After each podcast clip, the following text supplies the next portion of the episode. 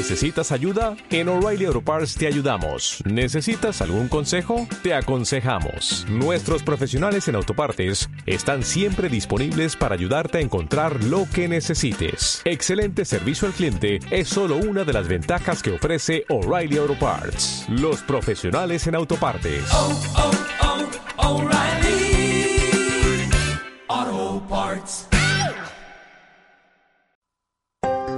Ministerio de Familia presenta Edificando Familias. Un espacio radial con soluciones bíblicas a la problemática familiar de este tiempo. Con ustedes, el pastor Fernando López.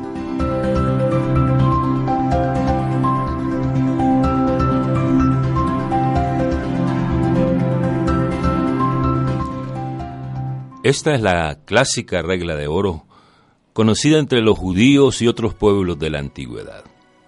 Incluso también como un resumen de la ley. Se citaba de manera proverbial, es decir, como sentencia, como adagio o refrán, sobre todo de manera negativa. El Señor Jesús la expone de forma positiva cuando eh, Él dijo que todas las cosas que queráis que los hombres hagan con vosotros, así también haced vosotros con ellos, porque esto es la ley y los profetas. Se ha planteado que la personalidad es el resultado del tipo de relaciones que hemos tenido o desarrollado con las personas que nos rodean, es decir, cómo hemos convivido con ellas. Cuando estas relaciones nos resultan enemistosas, molestas o desagradables, a menudo es la causa de la desgracia humana. Por el contrario, cuando son agradables, satisfactorias y amistosas, se convierten en felicidad y alegría. Este es el origen de muchos trastornos de personalidad y de ahí la importancia de la vida social y de ser orientados para mejorar nuestras relaciones humanas. Estas, las relaciones humanas, son la raíz y aplican a los sectores particulares de la convivencia, es decir, la pareja, la familia, los vecinos, los compañeros, las amistades y los grupos sociales. Ustedes se preguntarán, amables oyentes, ¿cómo mejorar nuestras relaciones? Pues hay una orientación básica. La forma óptima de la relación humana se da cuando ponemos en práctica la regla de oro, la que trata al otro como otro yo, y no como un medio o cosa que se utiliza o que se manipula para alcanzar o obtener beneficios personales. Regla que se resume en la frase ama a tu prójimo como a ti mismo, y que se constituye en el fundamento de toda ética. Si la humanidad viviera de acuerdo con esa regla, alcanzaríamos la más grande revolución social en el mundo. La pregunta que es consecuente es ¿qué podemos hacer nosotros para promover la regla de oro? ¿O qué podríamos hacer para remover los obstáculos que impiden su realización y aplicación entre nosotros? Aquí hay unas pautas. En primer lugar, conócete a ti mismo. El conocimiento de sí mismo facilita la aplicación de la regla de oro, pues en la medida en que nos conocemos, a sí mismo tratamos al prójimo de la misma manera que anhelamos o queremos que se nos trate.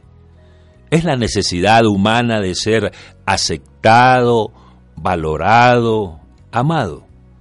Estas necesidades son satisfechas cuando aplicamos la regla de oro y en esto radica su eficacia, valor y poder.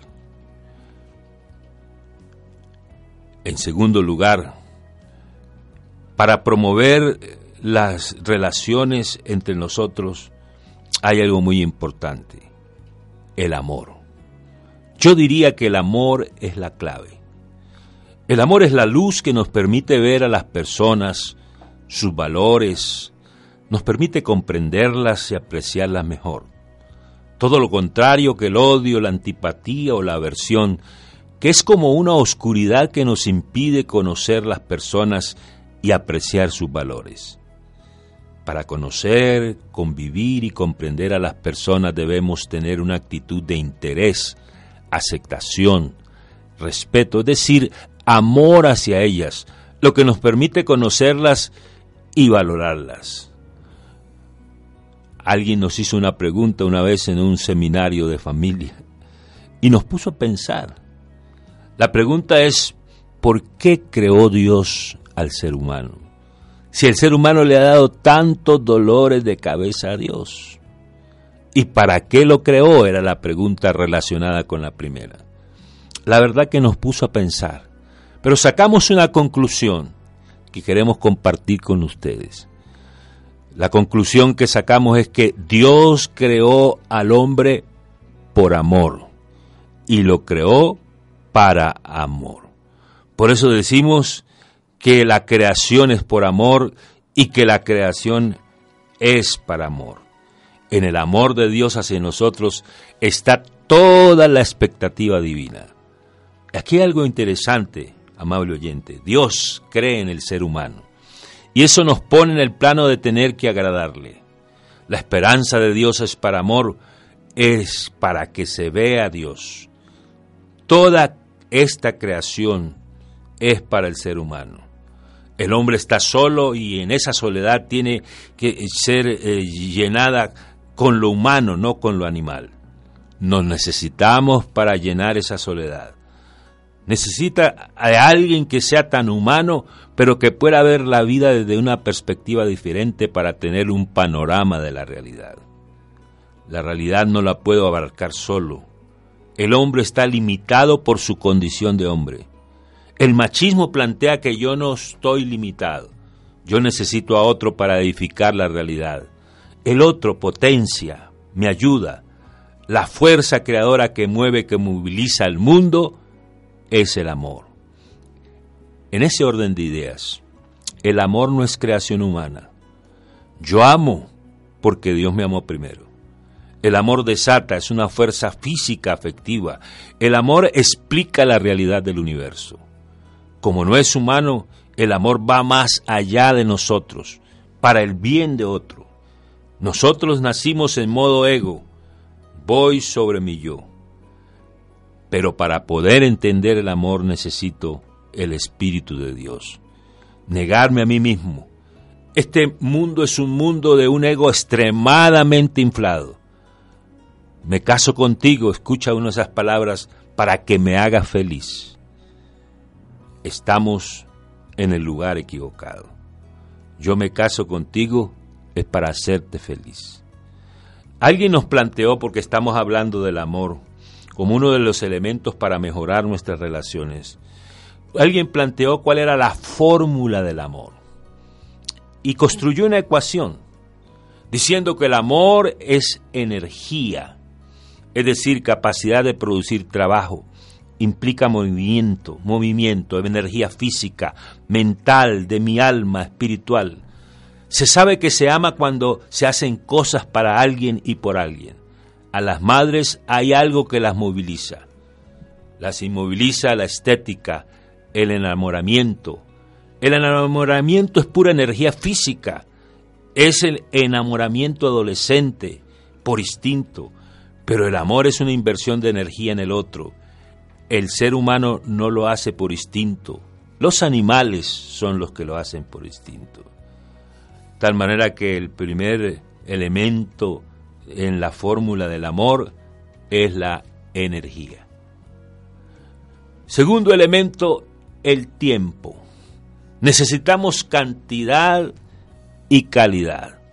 Hay que invertir tiempo, mi tiempo. El amor implica invertir tiempo. La pareja, los hijos necesitan tiempo. El Génesis está marcado por el tiempo. El tiempo no existía hasta que Dios se movió y desató energía. Dios le dedicó tiempo a crear. Él no necesita tiempo, pero por nosotros y para nosotros invirtió tiempo. Dios se metió en el tiempo yo puedo trabajar por el otro, pero si no invierto tiempo, algo hace falta. como alguien dice, amor de lejos, no funciona. Ese es el marco de los amantes que tienen sus encuentros y sus tiempos fugaces, pero no se comprometen. Pero cuando dedicamos tiempo, cuando hacemos cosas para el otro, viene la alegría y, y viene la felicidad. Todo lo contrario nos conduce a la monotonía. Puedo reemplazar el vínculo por cosas o por momentos, no de compromiso, porque el compromiso es lo que establece los vínculos. Primera ecuación del amor que se nos aproximó en un seminario de familia, energía, tiempo y valores.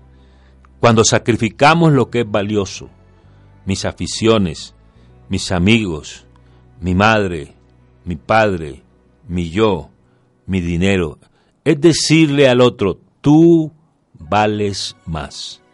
Eso fue lo que Dios hizo con nosotros. En pareja no hay energía propia, no hay tiempo propio. Se consolida en pareja, se proyecta en los hijos. Se necesitan dos para cuidar uno. Uno se quedará corto para cuidar ese otro. Mientras a mí me duela dar, no estoy listo para ser papá. El otro ingrediente es la libertad. Es que lo hemos elegido. Todo lo contrario es sentirse preso. Dios hizo este mundo en libertad. A Dios le plació hacer el mundo. Él lo hizo en libertad. El otro elemento de la fórmula del amor es la voluntad. Lo hemos decidido. La parte concreta de la libertad es la voluntad. Lo hemos hecho con toda conciencia. Y por último, el elemento del amor que no puede faltar, el gozo. No hay nada más trascendente que el gozo. El gozo significa celebración. Cristo volverá y el que tiene miedo no está en esta historia. La fiesta será en gozo. El gozo es una fuerza. Cuando se habla de una fuerza masculina y femenina, estamos hablando de eso. ¿Puede esa fuerza ser manifestada negativamente? Por supuesto que sí. Es que el amor, el amor no es solo un sentimiento, es una decisión. La razón humana me permite entender el amar a otro. Ahí es donde entra la espiritualidad.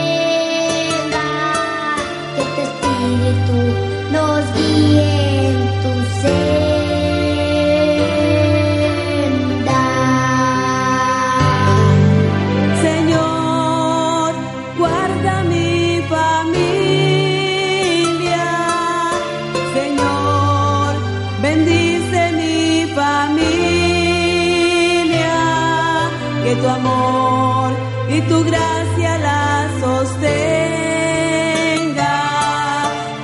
vencer.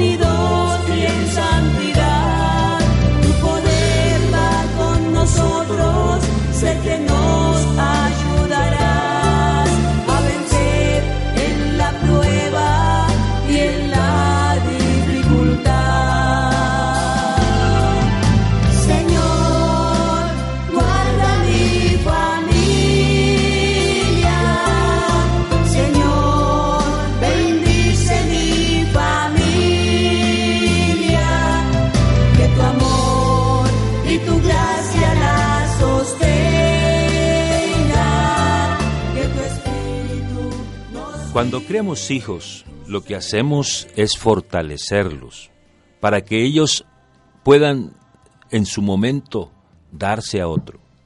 Cuando amo, fortalezco a mi pareja. Mi labor es que ella sea cada vez más mujer, que se resalte su género. No orientamos al individuo, orientamos un sistema. Lo que está enfermo muchas veces es el sistema, no el individuo. El individuo refleja la problemática del sistema. Gilbert Branson enseñó la terapia sistémica. Eh, nosotros nos movemos en sistemas. Hay esposas que ven en el esposo un papá. Los padres también tienen sus propias expectativas de sí mismos. El vínculo primordial para el ser humano es el amor. Cuando replicamos el comportamiento de los padres, estamos buscando que nos amen. Todo aquel que necesita mostrarse, que se esfuerza por mostrarse, lo que está pidiendo y lo que está necesitando es amor. El amor lo distorsionamos los seres humanos. Cuando perdimos el vínculo original nos escogimos a nosotros mismos y quedamos volando en una nebulosa donde todos nosotros somos la fuente del amor. Pero hay que decir Dios es la fuente del amor. Nosotros tratamos de remediarlo buscando ese vínculo. El vínculo que es el amor en realidad está fortaleciendo la identidad del otro. Todo el amor tiene un destinatario que es el otro. Dios crea identidades, un quién, no un qué. Es una esencia y uno de los componentes de esa esencia es el género. Hay muchos componentes de identidad y hay muchos que han confundido la identidad con la etnia, la nacionalidad. Hay cosas internas más valiosas. Por eso la pregunta más valiosa es ¿quién soy yo delante de Dios? Verme como me ve Dios, entenderme como me entiende Dios. Esa es la identidad real. En otras palabras, para mejorar nuestras relaciones, qué bueno que pudiéramos a construir la ecuación del amor. Porque el otro punto es también muy importante y tiene que ver con desarrollar la empatía. La empatía es la manera en que nosotros nos colocamos en los zapatos del otro. Nos identificamos con su propio modo de ver las cosas y de ver el mundo. Se puede decir que hay varias maneras de ver el mundo y hay tantas maneras de ver el mundo como personas hay. Pero solo cuando asumimos su perspectiva, su visión del mundo, es que podemos entender al otro. Hay que decir que el mejor ejemplo de empatía lo encontramos en el Señor Jesucristo como lo plantea la carta escrita a los hebreos. Por cuanto los hijos participaron de carne y sangre, Él también participó de lo mismo. Es decir, de carne y sangre. Nosotros, y esto ya abordando otro punto adicional acerca de mejorar nuestras relaciones, tiene que ver con las necesidades fundamentales. Y que nuestras relaciones deben estar orientadas a satisfacer las necesidades fundamentales de todo ser humano. Es decir, ser aceptado, ser reconocido, ser estimado o ser valorado. Me llama a mí poderosamente la atención la manera en que el apóstol Pablo se dirige a los hermanos que están en Filipo, cuando les dice, hermanos míos, amados y deseados, gozo y corona mía. Qué manera de saludarlos. Y es que todos tenemos un aspecto positivo, y si valoramos, reconocemos y manifestamos los del prójimo, esto mejorará nuestra relación y contribuiremos al desarrollo de él. La censura, la crítica, el reproche, afrentar públicamente a las personas enrostrándoles sus errores. Si bien algunos lo practican basados en que tienen buenas intenciones, esto no contribuye al mejoramiento, por el contrario, al desmejoramiento de las relaciones. Recordemos las palabras del Señor Jesús en Mateo capítulo 18, que plantean cómo funciona el trato entre hermanos ante la eventualidad de un error de parte de uno de ellos.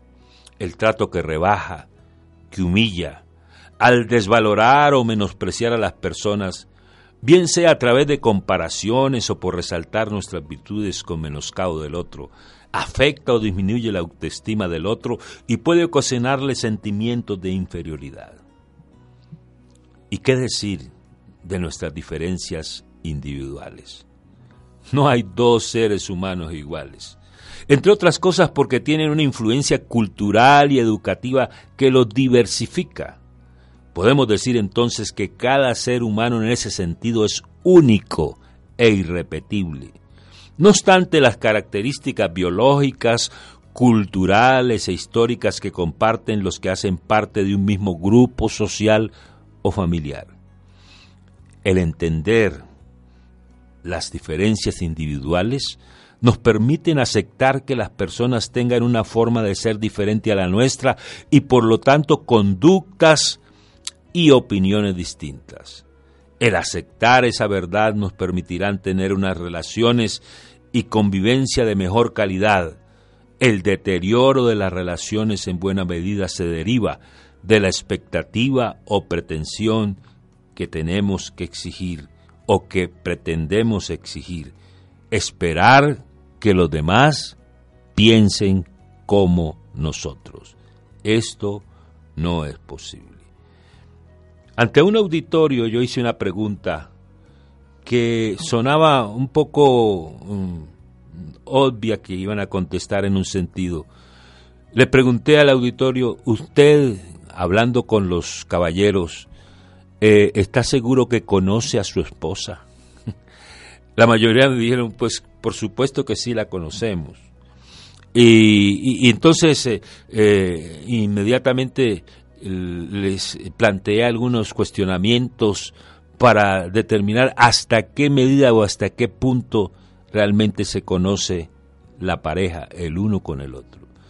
Y es que hay unas diferencias de género en el hombre y la mujer.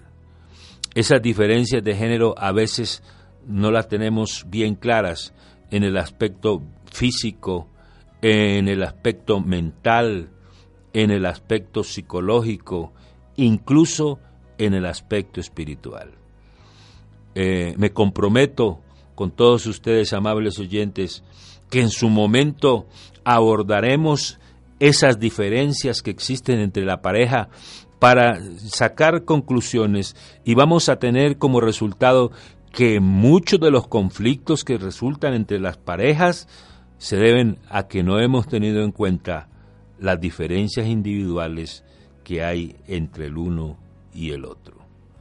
Pues bien, eh, la tolerancia, la tolerancia, el otro punto que quería tocar con ustedes. ¿Qué es la tolerancia?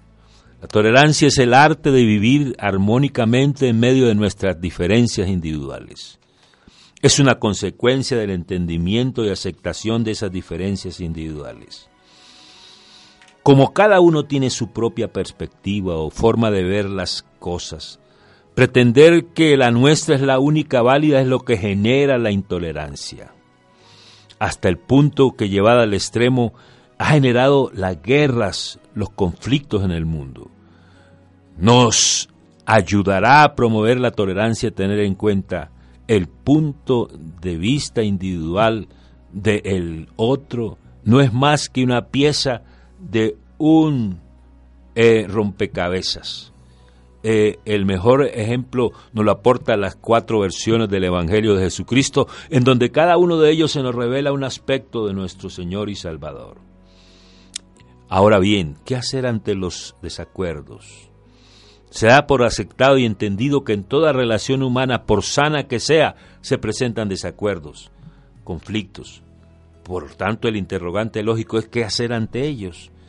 En primera instancia es necesario tener una actitud sana, es decir, libre de antagonismos, de rivalidad, de cólera, de temor, dándole lugar a la serenidad, a la ecuanimidad para que la cordura prevalezca.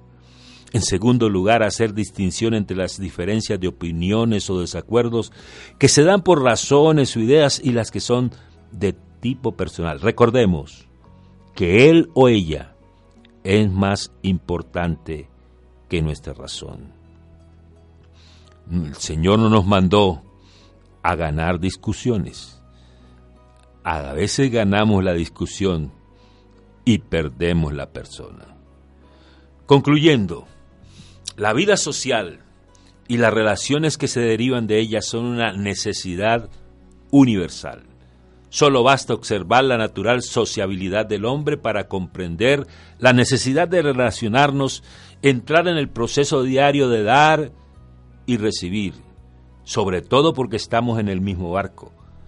Las relaciones humanas surgen de lo que somos, en nuestro caso, creación de Dios, en nuestro caso, hijos de Dios, vinculados estrechamente, también por lo que hacemos. Somos hermanos en la fe, somos eh, personas que tenemos la misma esperanza. Esta no es solo tarea de monjes o políticos o grandes eruditos o grandes, grandes santos. Es tarea de hombres, de seres humanos, ya que aún los que están en contra del cristianismo están abocados a relacionarse y nosotros también debemos hacerlo con ellos, mejorando nuestras relaciones. Ese es el propósito de esta disertación, de esta charla y de estos eh, eh, puntos centrales que hemos eh, planteado como parte de la misma. Muchas gracias por su atención y esperamos vernos pronto en este su programa Edificando la Familia.